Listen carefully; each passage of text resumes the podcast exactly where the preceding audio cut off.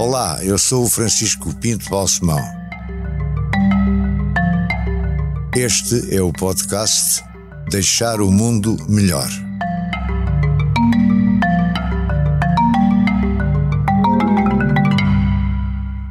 Meu caro Rui Chaves, muito obrigado por ter aceito este meu convite para estarmos aqui a conversar. O leitmotiv deste conjunto de podcasts, como sabe, é deixar o mundo um pouco melhor. Não sei se isso é uma preocupação sua, eh, se, é, se orienta uma parte da sua vida, pelo menos, com este tipo de objetivo, mas em qualquer caso, só a sua obra artística, em minha opinião, como seu admirador, já deixou o mundo bastante melhor. Uh, ora, o processo de criação artística, no seu caso, o que é que você quer? Quer, quer transmitir quer deixar ao próximo, é para, é para seu gozo e entretém e, e realização pessoal, ou é para pensar naquilo que vai ser desfrutado por muita gente e quanto mais gente, melhor. Começo por agradecer o convite, isto é um, é um convite fantástico e espero estar à altura da, da expectativa e é sempre um prazer falar com o Francisco e pensarmos um pouco. Eu acho sinceramente que não que enquanto artista não faço os trabalhos, uh, não faço não faço o que tenho a fazer para mim. Ou seja, não é não é uma coisa para mim, também é para mim, mas é é muito à espera que uh, que chegue alguém se uma obra de arte não chegar a alguém, ou se um livro não for lido, ou se uma música não for escutada, não existe. É? Uma obra de arte que não seja vista por alguém não existe. Não, é? não, não, não existem obras de arte de gaveta. Uma obra de arte ou qualquer tipo de, de obra, qualquer tipo de criação, qualquer, até um, como disse, um livro não é? ou uma música, funciona quando, hum, quando chega alguém, quando toca alguém, nem que seja uma só pessoa, no meio de milhares, e, e por isso não estou muito naquela posição de fazer as coisas para mim, ou para o meu gozo, ou para o meu prazer. Uh, não passa mais por aí, sinto mais que, que as coisas têm que fazer sentido para mim uh, e espero que façam sentido para alguém. Não sei de que maneira, é sempre uma aventura. Mas se a essa, não digo preocupação, mas a esse objetivo de fazer chegar a um número grande de pessoas, há uma mensagem que vai com a obra de arte. Ou não? Não. Não há mensagem nenhuma. Eu não quero dizer nada com, com a obra de arte. Acho que a obra de arte não, não tem mesmo nenhum, nenhum significado, nenhuma mensagem. Pelo menos no meu caso, eu não tenho nada a dizer às pessoas, nem a minha, nem a minha obra tem nada a dizer às pessoas. O que acontece precisamente é quando uh, uma obra de arte, qualquer que ela seja, uh, despoleta nas pessoas pensamento ou dúvidas ou memórias ou associações, uh, quando semeia nas pessoas novas ideias, aí sim acontece qualquer coisa. Eu não, não tenho grande interesse por obras de arte com mensagem, porque acho que isso pertence mais ao, ao universo da comunicação. E a arte não é comunicação. A arte é, é, é transmissão de forças, é acordar forças, é. Que forças? Forças que andam no ar, forças que as pessoas trazem consigo. Uh, Como forças... é que as capta? Depois as transmitir? Às vezes, às vezes a pessoa capta, às vezes não capta, às vezes não se consegue, é sempre uma tentativa, às vezes é um, é um, é um fracasso, às vezes não, não, não se consegue estar atento. Eu acho que é preciso estar muito atento, muito atento a nós próprios, mas muito atento também ao mundo e ao nosso lugar no mundo. E, e sobretudo saber que, sobretudo a, a, a nível de, de, do humano, na nossa, na nossa posição enquanto humanos, somos realmente uh, todos a mesma coisa, somos todos iguais, não é? E, e, é preciso ter, estar sempre muito atento para perceber qual é a nossa posição no mundo e se estamos a criar alguma coisa que vá trazer alguma coisa ao mundo, nomeadamente no meu caso eu sou um escultor, vou trazer um pouco de matéria, um pouco de um objeto mais que ou é lixo ou não, não é? Pode ser lixo, se eu falhar é um bocado de lixo com encher o mundo mais com lixo. E quem é que decide se é lixo? Ninguém decide, nunca saberei. Nunca, nunca? saberei. Nunca saberei, depende de como de como as obras arte depois conseguem criar o seu próprio espaço, conseguem criar o seu lugar, conseguem habitar nas pessoas, ou no coração das pessoas, ou na cabeça das pessoas. Mas na verdade nunca saberei. Acho que nunca artista nenhum saberá se o que fez foi lixo ou não. Acho que não, não há maneira de. Mas quanto mais juiz. pessoas visitam uma obra, quanto mais pessoas aplaudem, não digo no sentido literal da palavra de bater palmas, uma, uma obra, mas em princípio essa obra não é lixo. Pode ser, precisamente. Eu acho que não tem nada a ver com a quantidade de pessoas e, e penso que nunca nunca procurei uh, chegar ao maior número possível, possível, de pessoas. Não é isso que interessa. A mim interessa que posso chegar a uma pessoa ou duas. Não me interessa chegar. Ou seja, não acho mesmo que o número ou quantidade de pessoas que possam chegar a uma, a uma, a uma obra de arte automaticamente a tornem melhor ou menos lixo. Eu acho que todos sabemos que há obras de arte que são autêntico lixo e que têm milhares de pessoas a gostar delas e bater palmas. Quer dizer, isso não é, não é novidade nenhuma e e não é de facto a maneira de calcular se uma obra de arte é lixo ou não a quantidade de pessoas que gosta delas. Mas para si o reconhecimento público, saber que há muita gente a ir visitar e apreciar uma obra sua, é, é, positivo ou não? É positivo, mas não é determinante, não é, não é decisivo, não é? Porque se as pessoas forem muitas, mas forem com os olhos fechados, não veem nada não é? E se forem poucas e forem com os olhos abertos, se calhar vêm mais. Eu desconfio muito da lógica de, dos números no que diz respeito à arte, na lógica da quantidade de pessoas, na lógica do número de bilhetes vendido ou de visitantes. Não sei se isso se aplica uh, ao, ao pensamento artístico como se aplica a outras coisas, não é? Noutras coisas, evidentemente que na quantidade de pessoas que adere é um sinal inequívoco da qualidade das coisas. Acho que sim. Isso aplica-se ao tamanho, à dimensão da obra. Uma obra de 20 centímetros, em princípio, será menos visível, entre aspas, menos espetacular, menos atraente do que uma obra como aquela que está a ser instalada agora em Serralves, uma obra sua, que, pelo que eu sei, tem 6 metros de altura. Não é? Sim, ainda não está a ser instalada. Irá ser. Irá ser. Está a ser São 6 metros, não é? Sim. Não são, não são comparáveis. São. São, são. Eu, Para si são.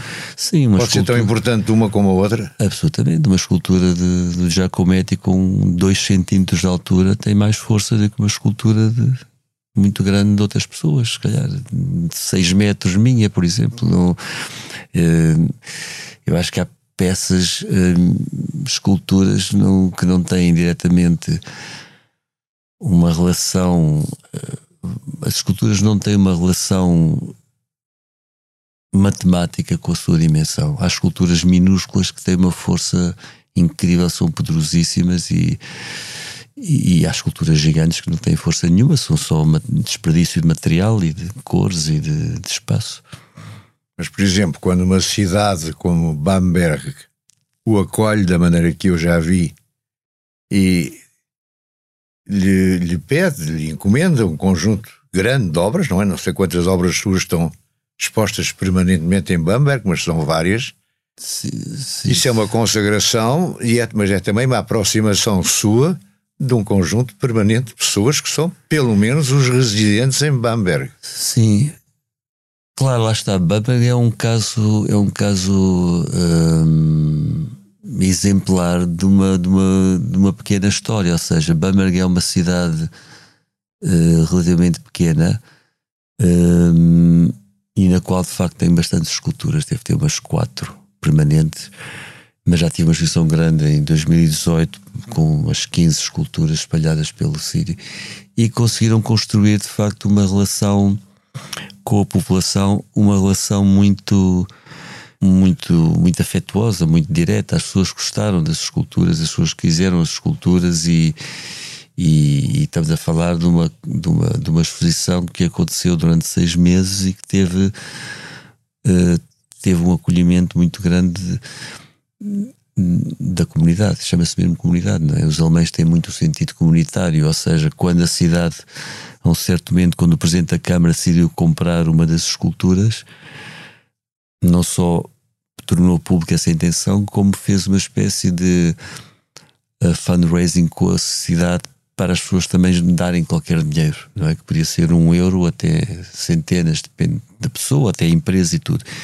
Isso achei muito, muito interessante porque é um sinal de que a tal comunidade, o tal sentido comunitário existe e na Alemanha existe bastante, em que as pessoas dizem, ok, queremos estas esculturas, então vamos todos dar qualquer coisa, o que pudermos, e a escultura pertence um pouco a todos, não é?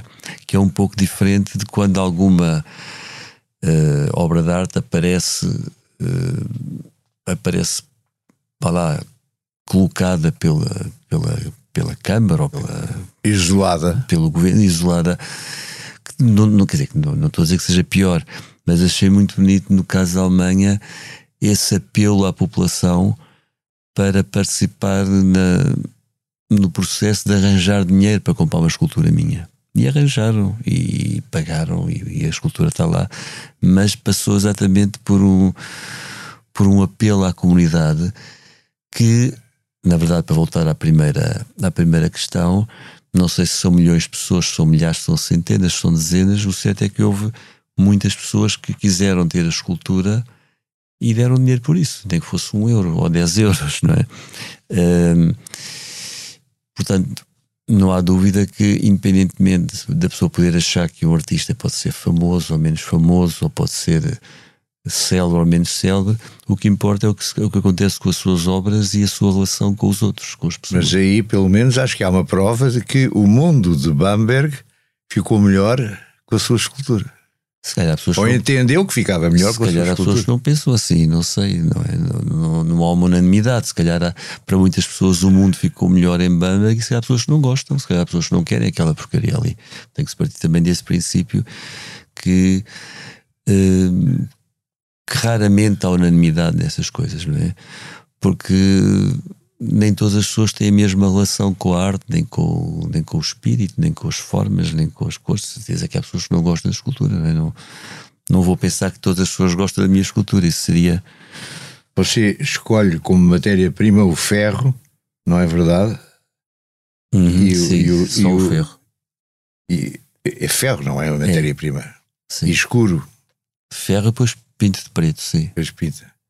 E esse é um é uma característica, digamos, fundamental ou persistente da sua obra. É, eu quando era muito novo e quando era quando, quando era estudante também de Belas Artes, experimentei fazer esculturas em madeira, em plástico, em, em pedra, em mármore, mas rapidamente percebi que o material que, que era mais interessante para mim, que era mais adequado a mim, era o ferro, o aço, e portanto passei a tratar, a, tratar, a trabalhar exclusivamente em ferro e em aço.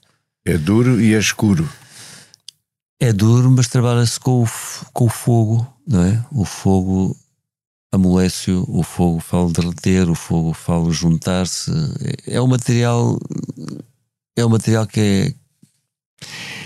Na verdade, racionalmente, eh, a escolha do ferro ou seja, posso escolher o ferro de uma forma de paixão, não é? De ser elemento da terra que é trabalhado com o fogo, mas também posso escolher racionalmente. E racionalmente o ferro é um material que chegou tarde à, ao mundo da arte. Tarde. Tarde. Chegou com a Revolução Industrial, não é? Antes disso, o ferro era sobretudo um material, e ainda é, uh, utilitário com o ferro fazem-se enxadas, fazem-se espadas, fazem-se tanques de guerra, fazem-se aviões, fazem-se martelos. Portanto, é um material que sempre trouxe a vida e a morte. Ao mesmo tempo, também trouxe enxadas para, para a agricultura, mas só muito tarde, e só, aliás, nem foi na Revolução Industrial, foi a partir da Revolução Industrial com a utilização do ferro na arquitetura, e já no século XX, com o Julio González e o Picasso, começaram a experimentar fazer esculturas com aquele material que nunca tinha sido usado para a arte, que era o ferro. Portanto, a história do ferro na arte é relativamente recente. recente. É. A história do ferro é antiga, mas a um nível muito de relação com o mundo real, não é? Ferramentas, armas, armaduras. Portanto, e isso interessa muito, essa, essa utilização do ferro no mundo real e, e, simultaneamente também no mundo artístico, que é uma história recente. Falar um pouco da sua vida. Você, eh, a sua formação universitária é em Belas Artes, em Lisboa. Sim. E, e nasceu em Lisboa? Nasci em Lisboa. E o curso de escultura também fiz em Lisboa. Cinco anos, na altura eram cinco anos. E gostou? E gostei e aprendi muitas coisas, sobretudo aprendi muito a trabalhar o ferro, porque foi na. E como é que se processa a sua ligação à Alemanha? Você fala alemão correntemente? Sim, a Alemanha foi, foi sendo uma, uma paixão que foi, foi, foi nascendo quando eu, não sei, talvez tivesse 18 anos, 19, não sei, comecei. Já falava alemão aqui? Aprendi, aprendi com 18 anos ou 19 ou 20, já não me lembro, mas já lia muita literatura alemã e era uma coisa que me interessava muito. E a literatura alemã que eu tinha começado a ler muito cedo, o Rilke, por exemplo, tinha começado a ler pai com 16 anos, talvez. Uh, comecei a perceber que Mas a única poesia, maneira. sobretudo, que lia? Sim, poesia e, e, não só, também ensaios, mas sim, poesia muito, muito. Havia, havia um grande tradutor de poesia alemã que era o Paulo Quintela, que, que era o grande germanista na altura e que é agora o João Barrento, não é? No fundo, seria, seria o Paulo Quintela na altura e comecei a ler muita poesia até perceber que para entrar mesmo para entrar mesmo no coração da poesia alemã tinha que saber alemão e então decidi aprender alemão e aprendi alemão e hoje em dia escreve alemão facilmente? Sim, escrevo, leio, falo, sim, é como uma segunda língua, penso em alemão às vezes. E inglês, por exemplo? Também. Aliás, é uma coisa curiosa porque o inglês tornou-se a língua franca sim. do mundo inteiro mas na verdade, contrariamente àquilo que as pessoas pensam, é muito mais difícil o inglês do que o alemão, porque tem muito mais vocabulário inglês do que o alemão. O que as pessoas falam todas no mundo inteiro é o inglês corrente. É. E isso qualquer pessoa aprende, não é? Portanto, a curva de aprendizagem do inglês é muito rápida, mas depois hum. fica estagnada a um, certo, a um certo ponto. E o alemão tem uma uh, evolução muito mais lenta, mas na verdade. Uh, eu acho que de certa forma até é mais fácil do que o inglês. Mas o, o Rui nunca estudou em Düsseldorf também, não foi? Também. Mas nunca viveu na Alemanha assim um tempo prolongado ou viveu? Quando estudei? Quanto tempo? Uh, de seguida foram dois anos. Há dois anos, pensei Sim. que fosse menos. Foi dois anos de seguida. E depois em estadias longas de meses, três meses aqui, três meses ali, uh, residências na Alemanha. E mantém relações permanentes com, com, Felizmente, com, a, sim, com, sim. com, a cultura alemã, com a civilização. Sim, Bamberg, por exemplo, foi por em exemplo, 2018. O que eu tenho percebido mais é que você, em Paris, tem tido uma atividade mais visível, como foi aquela exposição no, no Centro Gulbenkian, como é a sua presença no Pompidou. Quer falar um pouco sobre isso? Sim. Parece que aí é Paris, é, é França que é o seu polo de atração. Hum, o, o, o, o, que aconteceu foi que em 2017, 2018 começámos a preparar a exposição com a Helena Freitas, da Gulbenkian de Paris, com obras de Giacometti. E essa exposição, que foi um, momento uh, incrível e inigualável do meu trabalho, uh, poder trabalhar com, com o escultor que para mim era o escultor mais importante do século XX, ou seja, mais importante para o meu é, trabalho. É o número um para si? É, de certa é, forma é. Em termos de importância. Sim, é, é, e já era na altura, portanto foi o. o número dois quem será? e são tantos, o número 2 aparece logo uma série. O Richard Serra, por exemplo, é, é talvez o número 2. Um, e esse desafio de Helena Freitas, e que depois em contato com a Fundação de Giacometti, foi de facto muito importante e a exposição foi, foi muito importante para mim e vai ter agora uma continuação na Gulbenkian em 2023 para o ano. Isso vai mesmo para a frente. Vai, vai mesmo para a frente, com mais obras de Giacometti e mais obras minhas, portanto vamos ampliar a exposição. Tem um desenvolvimento daquele conceito inicial é, de Paris, é, qual é. aliás eu tive presente. Sim, com, com a minha grande alegria. É. Sim, é um, é um desenvolvimento e, e, e vai, vai ser maior a exposição tem vindo a ser atrasada entre questões do Covid e a, as obras da, da Fundação, mas neste momento já está marcada para maio de 23 e tudo confirmado. E uh, nessa altura também, em 2018, uh, duas peças minhas foram adquiridas pelo, pelo Pompidou e ficaram em exposição permanente, uh, na coleção permanente, o que também foi muito, muito bom. E mais ou menos desde 2019 que uh, começámos a preparar uma exposição no Pompidou com o Pedro Costa e com o Paulo Zolino e comigo. Portanto, desde 2019, 2020, preparámos uma exposição que consiste numa junção no Pompidou dos filmes do Pedro Costa, das fotografias do Paulo Zolino e das minhas esculturas. Portanto, são várias salas. Entretanto, com a pandemia e o Covid foi sendo adiada e, infelizmente, como tanta coisa, e neste momento já está confirmada para dia 8 de junho uh, em Paris, no Pompidou, uma exposição que entretanto também cresceu, já vai com quatro salas, portanto é uma exposição... Ou é maior. É. Bastante maior. É, maior do que era ao início, foi, sim, foi crescendo, não é? É crescendo. E estamos a trabalhar intensamente nisso, o Pedro Costa, o Paulo Nuzolino e eu estamos a trabalhar intensamente, vai ter um catálogo belíssimo e tem esculturas novas e tem, evidentemente, os filmes e as fotografias. Portanto, isso vai ser uma exposição Uh, de facto, uma ocasião extraordinária é? de, de, expor no Pompidou e com estes dois grandes artistas e esta junção entre técnicas e linguagens que se tocam em alguns pontos, mas que são completamente diferentes. Você, neste momento, está envolvido, por mérito próprio, e ainda bem, em várias, uh, várias, várias atividades. É Serralves, é isto que acabámos de falar, Pompidou, uhum. Paris não lhe tira muito tempo para trabalhar. Isto é trabalho. Isto é trabalho. Ah, mas quando eu digo trabalho, você percebe o que eu quero dizer. Para estar ali no ateliê.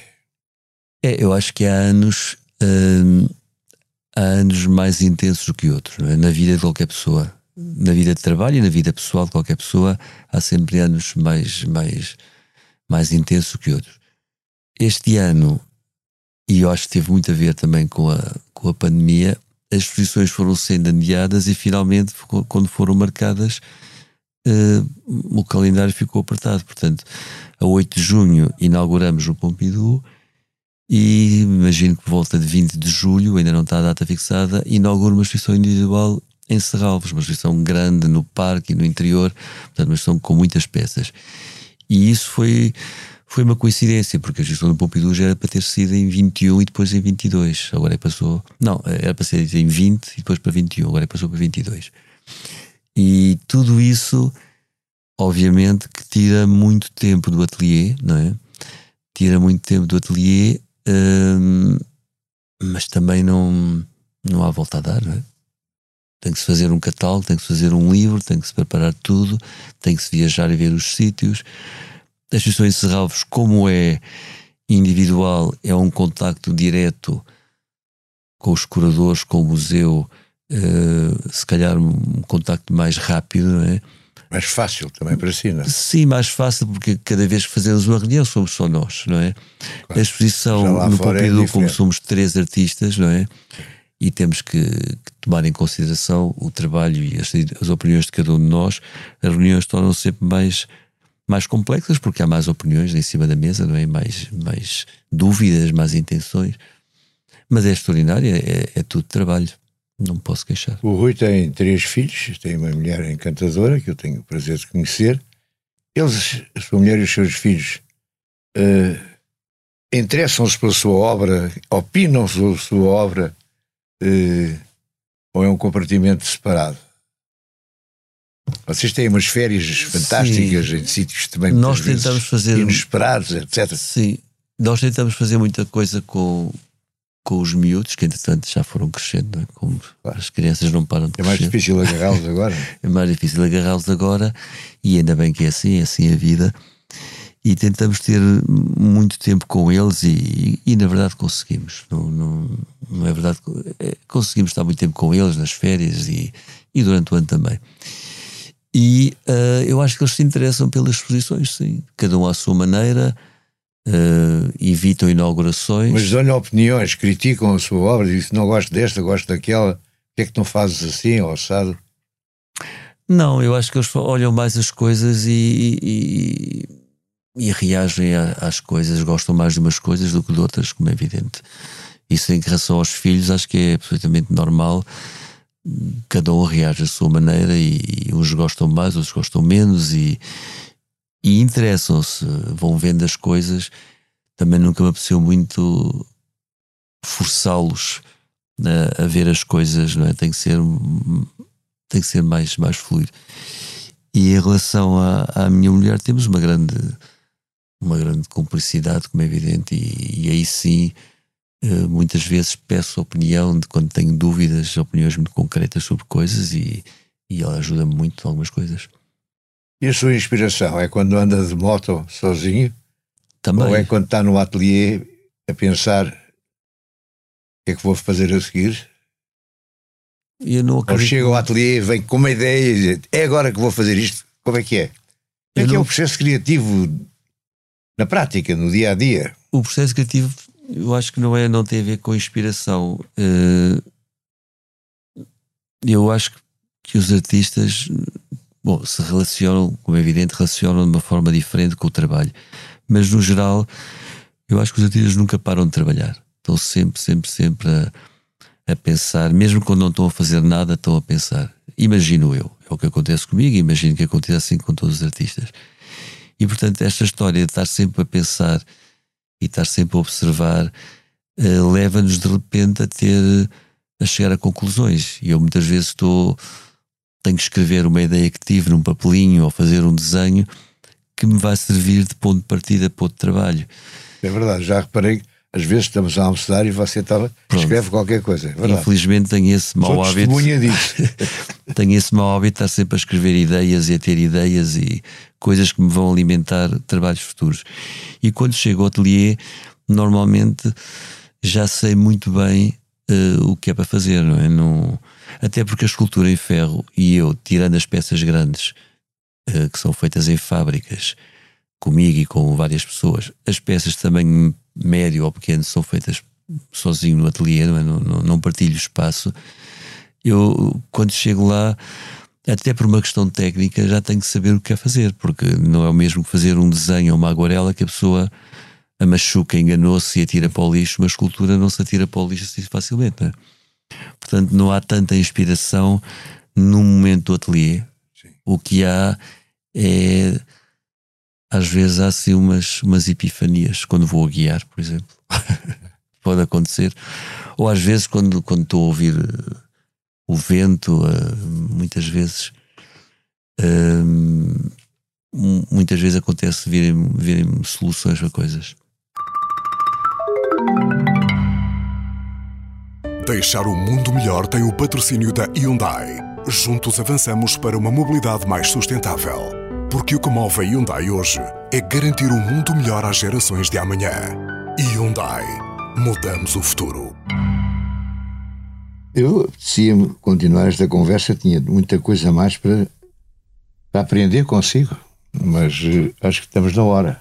Eu gostava de lhe falar de um projeto que eu não sei se você quer falar, mas que eu acompanhei também desde o princípio, que é uma propriedade no Alentejo, onde ah, isso já vai haver obras suas, vai haver ah. obra do arquiteto eh, Adilcar eh, Rebelo. Camilo Rebelo. Camilo Rebelo. Sim, sim. O arquiteto Camilo Rebelo. Que é o, que é o arquiteto que, que, entre outras coisas, fez o, o Museu de Foscoa. Belíssimo Museu de Foscoa. Belíssimo Museu de Foscoa. Uh, sim, eu acompanhei proje... isso, aliás, por convite seu. Sim. E interessou-me, mas isso está parado, está a andar. Agora já está a andar outra vez. Esteve parado bastante tempo. Uh, já começou há uns anos. É um projeto de uma casa para um, para um cliente francês. uh, e que é uma casa que o cliente, e que é nosso amigo também, desde o início quis que fosse uh, uma mistura entre arquitetura e escultura. Portanto, tem uma tem um, uma componente de arquitetura uh, habitável, não é? Mas depois tem muitos detalhes que são puramente uh, sonhos de espaço, são, são, são fantasias de espaço, nem sempre de espaço útil. E o Camilo Rebelo, fomos convidados para fazer um projeto os dois juntos, e o Camilo Rebelo e eu desenvolvemos uma casa uh, praticamente subterrânea, não, não é subterrânea, mas uma boa parte da casa está debaixo de terra e com uma implantação no terreno em que quando a pessoa está dentro da casa vê imediatamente o terreno quase entrar por dentro da casa, portanto muito, muito, muito rasante e é um terreno no Alentejo muito bonito, com a ver-se o mar ao longe, certos pontos e, e é uma mistura de escultura e pintura uh, e arquitetura. Uh, já levou várias voltas, já entretanto já parou um pouco o projeto, mas já está retomado. É uma obra grande e pensamos que no final deste ano esteja acabada finalmente. Não será uma obra visitável pelo público, Eu não sei qual é o futuro da obra porque tudo é imprevisível, mas a partir é uma casa particular não é? Uh, que não é visitável pelo público, mas vai ser uma obra, uh, uma obra muito muito, muito especial, muito, muito, muito rara até, porque tem, tem uma, uma, uma identificação do espaço e uma, uma aventura pelo espaço que por vezes não sabemos se é escultura, se é arquitetura. E o Camilo Rebelo, que é um grande, um grande arquiteto, hum, como nós sabemos, dos melhores de Portugal, já não é a primeira vez que faz edifícios uh, muito invulgares e sempre enfiados na terra, como aquela casa na Grécia, por exemplo. E é uma pessoa que tem uma relação com, com a espiritualidade do material uh, muito rara também. Não é um arquiteto, não é um arquiteto funcional. É um arquiteto espiritual. E, mas é uma pessoa muito interessante. E é uma pessoa que vale a pena muito inteligente, também, com quem vale a pena conversar. Vale a pena conversar. Aliás, já estive a visitar esse projeto levado por si. Sim. Não sei se vai ficar como, como vi naquela altura, mas acho que é uma pena, quando ele tiver concluído, não possa ser visitado por pessoas. Quer dizer que Sim, eu, ele é uma propriedade particular, eu é, sei, mas. Eu não sei qual vai ser o futuro, porque enfim, é uma incógnita, mas em princípio parte de, da posição de uma casa particular e, portanto, não, não é pública. Mas pode ser que mude isso.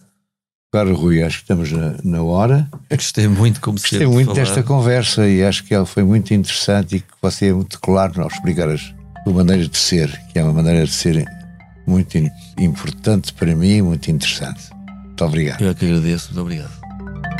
Deixar o Mundo Melhor é um podcast de Francisco Pinto Balsemão com música original de Luís Tinoco. A sonoplastia de Joana Beleza e João Luís Amorim. O vídeo e a edição de José Seduvim Pinto, Carlos Paes e Ruben Tiago Pereira. Transcrição de Joana Henriques e apoio à edição de Manuela Goxa Soares. Imagem gráfica de Marco Grieco. Produção de Margarida Gil.